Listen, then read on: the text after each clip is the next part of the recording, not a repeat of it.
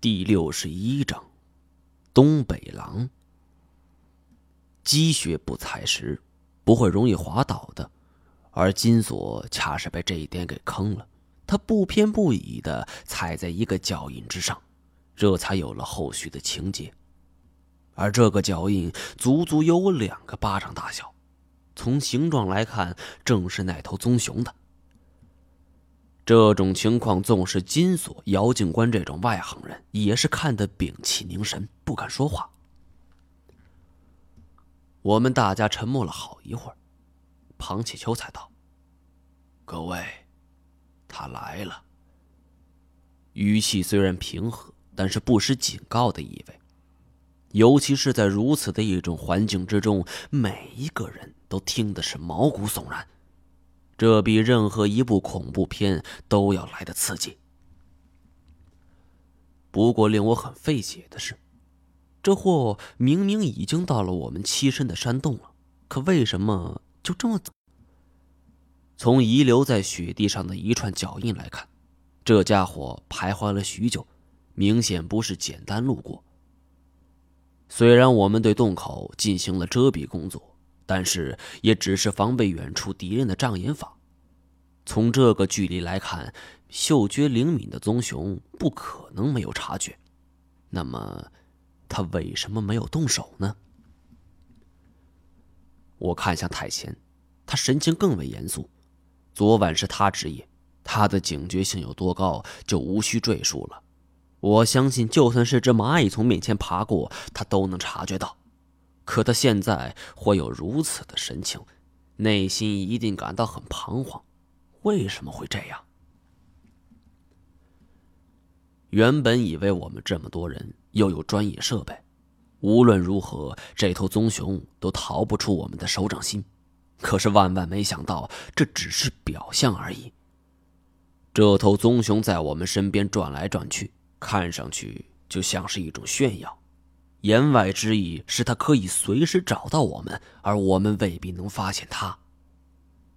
我们不由自主看了看四周，此刻心头涌起了一种异样的感觉，仿佛这家伙就在某处窥伺着我们。我们感觉如芒在背。庞启秋蹲了下来，摸了一把熊的脚印，安慰大家：“最起码……”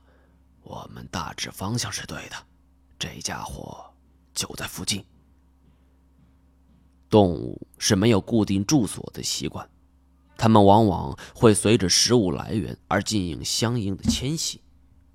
一头棕熊在自己领地三年不走，这种情况十分罕见。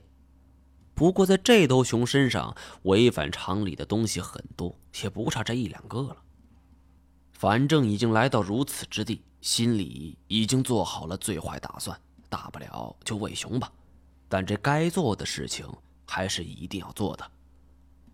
话虽如此，但当我们收拾好心情，准备再次上路的时候，昨天唱着“智取威虎山，豪气千云”，陡然间已经消散到九天云外了。每一个人都默不作声，心里都还在后怕呢。五个人一路走着，一言不发，除了脚下嘎吱嘎吱的踩雪声，就是北风呼号的声音。如此大的风雪对我们很不利，因为不仅会拖慢我们的行程，更是会掩埋掉这棕熊的足迹。果不其然，我们追出去不过两三里，棕熊留下的足迹就已经渐渐消失了。我们站在原地，茫然不知所措。这 跟丢了！我正要说话，太贤却突然嘘了一声。此时他的警觉性终于是爆发出来了。见他神情肃穆，我也紧张起来。庞启秋似乎感应到了什么，双眼是死死盯着林子深处。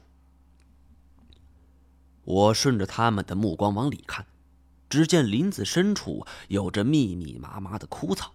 而那枯草此时正在稀稀疏疏的抖动。快，小张，我们先离开。庞启秋语气急促，也很果断。随着枯草堆抖动的越来越快，透过其中的空隙，我终于看清楚这隐藏的到底是什么。不是熊，但是从毛色来判断，是一头狼。这是典型的东北狼，属于灰狼的一种。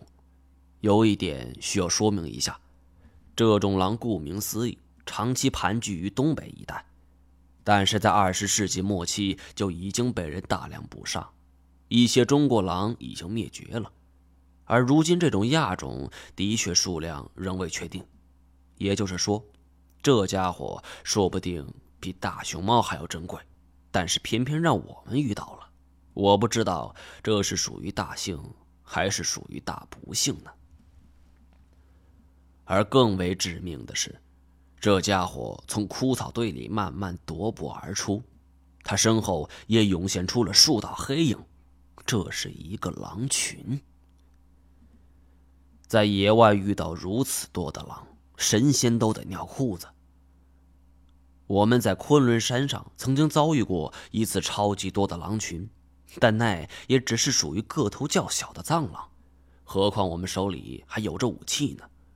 而此时我们身边只有这姚警官手里的一把信号枪，庞启秋还带着一根拐棍，以及太前手里的金银双短剑。再者说了。这眼前的东北狼与我们常见的狼是截然不同。东北狼的毛较一般灰狼略长且粗，脖子周围的毛还竖了起来，不像体型那样很服帖。鹿、羚羊、兔子、老鼠和松鼠都是其食物，有时它们也会到溪里去抓鱼吃。